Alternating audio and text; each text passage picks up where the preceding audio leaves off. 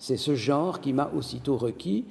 C'est pour ça que je suis devenu un formidable lecteur de romans, boulimique, suivant en plus l'évolution du, genre romanesque euh, dont j'étais le contemporain, etc. Ce qui fait que ça m'a aussitôt passionné de, voir ce que le roman devenait, ce, comment le roman bougeait, comment il évoluait, quelle était euh, l'essence du roman italien, le, roman espagnol, le roman américain, le roman russe, etc. C'est ça qui m'a aussitôt euh, intéressé parce que dans le roman, il me semblait toujours que les gens allaient plus loin que lorsque, peut-être par humilité ou narcissisme, selon les cas, ils parlaient de leur petite personne dans un journal intime. Et que jamais le journal ne pourrait embrasser une matière aussi vaste où l'imaginaire puisse se tailler une place aussi considérable. J'en ai, compris le sens beaucoup plus tard en lisant un, vers d'Hölderlin, ou plutôt un, adage, une maxime d'Hölderlin. Un homme est un nain quand il pense, mais ce peut être un géant quand il rêve.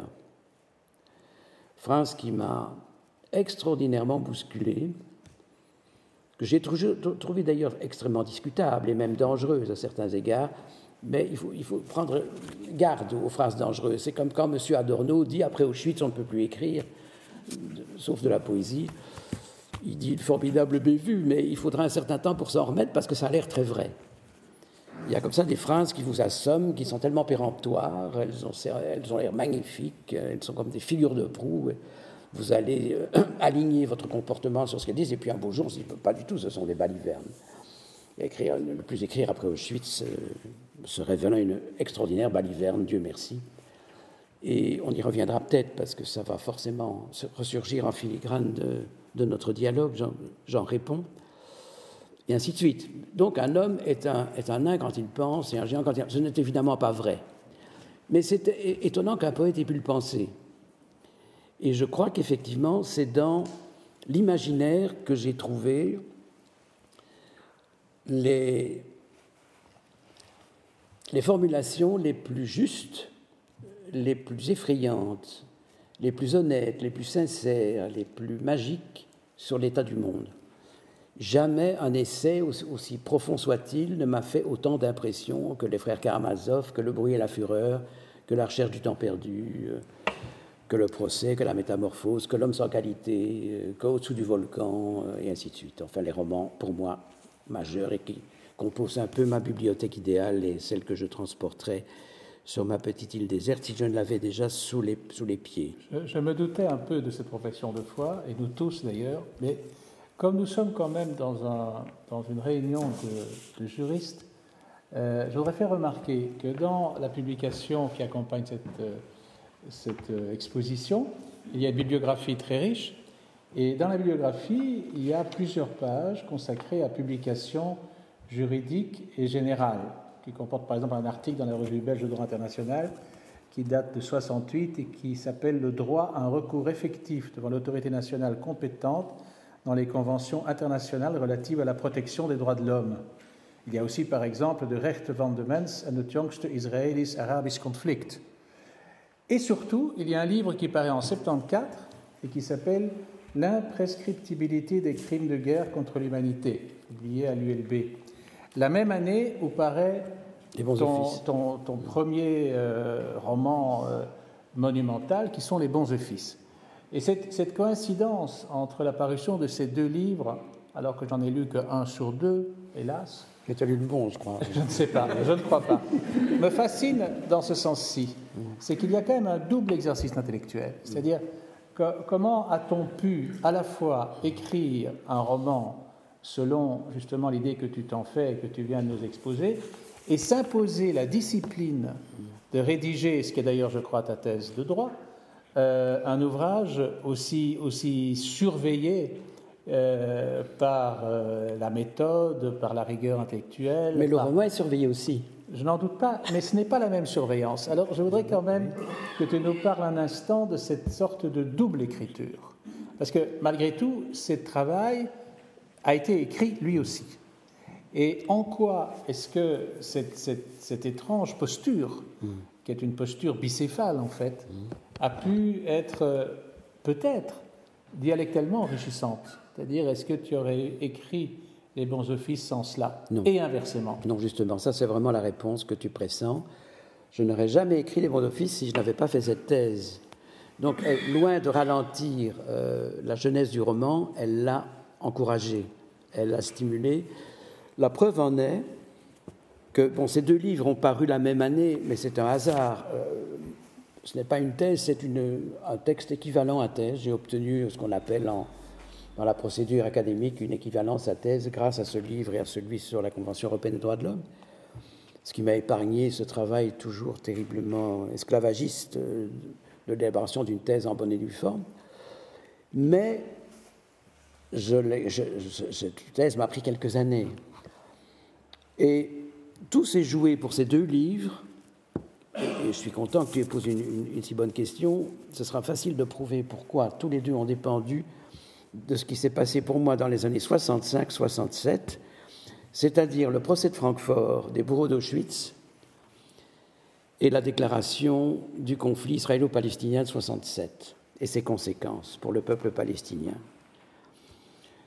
Euh, si on veut y prendre égard, je me suis intéressé à l'imprescriptibilité des crimes de guerre et contre l'humanité parce que en 65, à Francfort, s'est déroulé un procès des, bourreaux et des gardiens d'Auschwitz et de Treblinka, euh, dont je peux vous, dire deux anecdotes essentielles. Au moment où il commence, le ministère public, en appliquant la loi allemande de l'époque, dans l'acte d'accusation énonce seulement le nom des victimes. Vous pensez bien que cette énonciation a duré un certain temps. Il y a, d'ailleurs des musées de la déportation qui, se sont inspirés de ce phénomène pour euh, faire entendre, comme, comme à Yad Vashem d'ailleurs, euh, même, chose, le nom des, victimes, qui est évidemment innombrable, incalculable. Le problème, c'est que il n'y avait pas moyen de faire autrement et que des chroniqueurs judiciaires venus du monde entier pour suivre ce que les Allemands eux-mêmes appelaient ein Mammutprozess, donc un, procès gigantesque, sont rentrés rapidement chez eux en disant écoutez, à notre avis, le procès n'a pas commencé, vous nous avertirez quand c'est fini. Et alors nous reviendrons pour suivre la réalité du procès. Moi, je suis resté. Et rien ne m'a jamais impressionné dans ce procès comme cela, comme cette chose-là le fait qu'il ait simplement fallu entendre du lundi au samedi, du lundi au samedi, du lundi au samedi, je crois que ça a duré six à sept semaines, le nom des victimes. Dieu sait si s'est passé au cours de ce procès par la suite des événements de procédure capitaux et impressionnants en soi. Rien n'a pesé un tel point à mes yeux et je crois qu'on ne pouvait pas sérieusement suivre ce procès sans entendre ça au préalable. C'est une chose. En 65, il y avait menace de prescription des crimes de guerre et contre l'humanité, puisque 20 ans s'étaient écoulés depuis 1945, depuis la fin de la guerre. Et normalement, dans la plupart des pays occidentaux, le délai de prescription était de 20 ans pour ce qu'on appelait joliment les crimes de sang. Crime de sang, c'est évidemment peu dire, on pourrait dire crime de cendre, ce serait peut-être plus juste. Et on s'est mis à s'émouvoir dans un certain nombre de, de laboratoires juridiques, dont, le mien, dont celui auquel j'appartenais à l'ULB, sur la nécessité de déclarer imprescriptible le génocide et le crime contre l'humanité comme échappant absolument à la loi générale de la non-rétroactivité de la loi pénale qui, aux juristes qui sont dans cette salle, est une règle extrêmement familière. Et finalement, on a obtenu gain de cause, ce qui fait que pays par pays, des gens soit reculé le délai de prescription, soit l'ont aboli.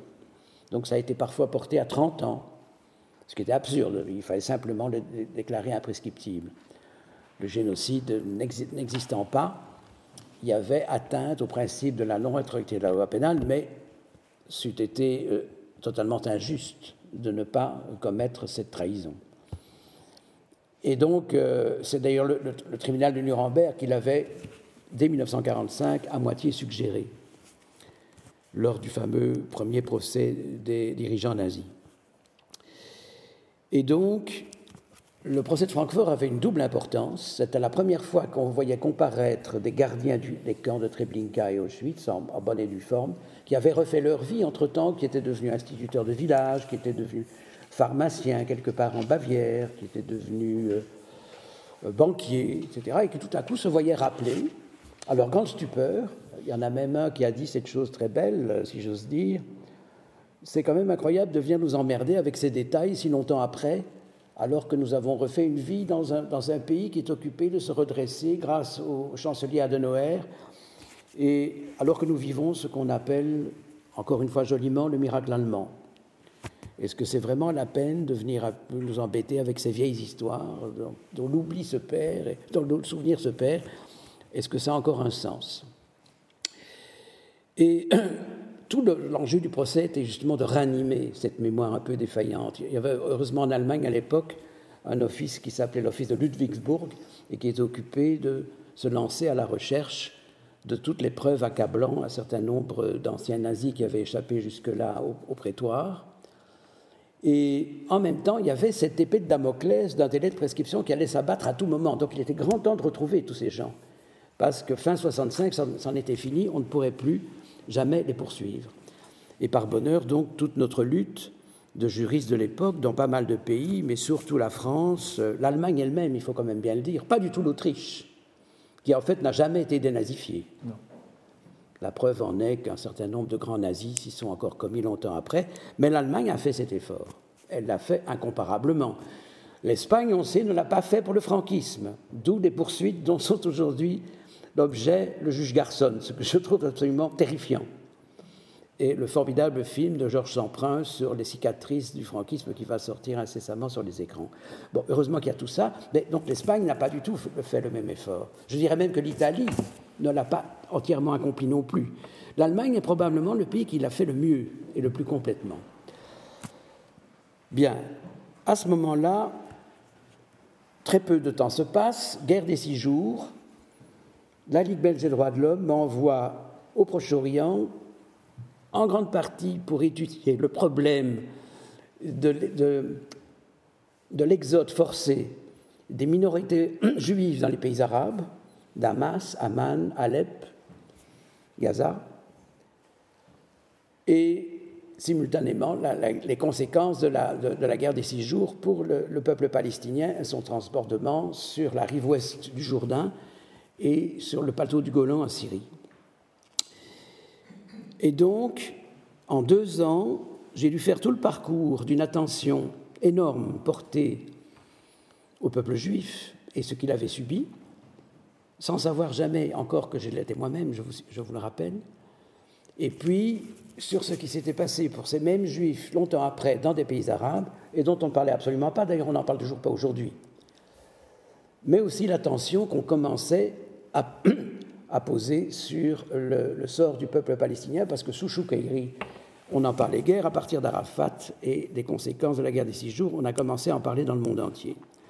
Et tout ça dans un, un formidable désordre et une logique telle qu'en sont résultés deux ouvrages de nature apparemment tout à fait différente, qui est une thèse de droit sur la nécessité de, de ne plus jamais prescrire les crimes contre l'humanité, et puis la, description purement romanesque d'un médiateur international que j'appelle Monsieur Bonzoffice, en m'inspirant de la posture d'un certain secrétaire général des Nations Unies qui était fameux à l'époque, qui s'appelait Dag Hammarskjöld, et qui était scandinave, parce que généralement, les secrétaires généraux des Nations Unies, c'est du côté suisse, du côté plus exactement scandinave qu'on allait chercher, en ayant soi-disant des garanties de neutralité et dont j'ai voulu qu'il soit belge, et qui s'appelle Paul Sanchotte, parce qu'il est à moitié Sancho et à moitié Quichotte, comme la plupart d'entre nous. Et ce médiateur va traverser non seulement l'espace, en particulier du Proche-Orient, de la guerre des six jours jusqu'à la guerre suivante, la guerre du Kippour en, en, en 73, mais en traversant le Proche-Orient, c'est de son pays qu'il se souvient. C'est de la guerre qu'il a connue quand il était enfant en Belgique. Et c'est de certaines grandes catastrophes, et je parlais tout à l'heure d'un fait divers matriciel, en particulier la catastrophe de Marcinelle en 1956. Donc 56, Marcinelle, Budapest. 67, la guerre des six jours. Et en amont, le procès de Francfort. Et je décris ce qu'est la situation d'un homme de bonne volonté d'aujourd'hui, enfin en tout cas de cette époque-là, qui traverse le temps et l'espace avec sa bonne conscience, ses valeurs humanistes, entre guillemets, sa bonne volonté, mais aussi ses limites. Et le fait que dans cet écheveau de contradictions et d'événements sordides et calamiteux à des égards différents, il n'y retrouve pas toujours son latin. Et je raconte l'égarement et la reconquête d'un début de logique par cet homme-là, qui est un, monsieur tout le monde. Il a beau être médiateur international et un diplomate, il n'en est pas moins un monsieur tout le monde, sans cesse dépassé par les événements, qui aussitôt acquiert-il une, une certitude, aussitôt il doit l'abandonner. Et donc c'est un roman moderne sur ce que un bout portant sur l'époque. Mais sans le juriste qui avait fait, qui avait assisté au procès de Francfort, sans cette thèse que j'ai écrite en termes de droit, jamais je n'aurais été à même, je crois, ni même je n'aurais eu l'intention d'écrire un roman pareil. Et le roman a fait un certain bruit à l'époque, grâce à, deux, trois critiques retentissantes, euh, en particulier grâce à un admirable article de Régis Debray, euh, qui a vu dans l'Observateur. Dans le Nouvel Observateur, et puis il a été repris intégralement dans la Revue Nouvelle, et puis il a été traduit dans diverses langues, et expliquant ce qu'était un roman d'aujourd'hui, pas du tout un roman traditionnel, pas un roman académique, pas, du tout un roman réaliste, mais un roman qui semblait même appartenir par sa facture un peu plus au nouveau roman, à ce qu'on appelait à l'époque le nouveau roman, parce que, structurellement, c'était une pose très fragmentée, où je m'interdisais euh, tout effet de réel un peu trop forcé. Donc, un grand roman à la fois totalement imaginaire et inventé, mais sur des événements on ne peut plus réels et les plus tragiques des plus réels. Voilà, donc ça, je dirais, ça a été, côte à côte, mais j'aurais pas pu écrire l'un sans l'autre. Donc il arrive qu'on devienne écrivain parce qu'on est aussi autre chose qu'écrivain. Et, je crois que ces deux livres sont sortis par accident la même année. À la thèse, je travaillais depuis, depuis 65, donc pratiquement dix ans, tandis que le roman m'a pris euh, en tout et pour tout un an et demi. Mais ils ont paru la même année et ma vie a évidemment complètement changé puisque j'apparaissais simultanément et presque artificiellement réuni sous mes deux faces. Merci beaucoup de ce développement que tu as. C'est un peu long, mais voilà. Non, c'est passionnant. Et en plus, tu l'as rarement fait avec. L'ennui, c'est que je réponds toujours vraiment aux questions. Cette fois, oui. avec une telle évidence.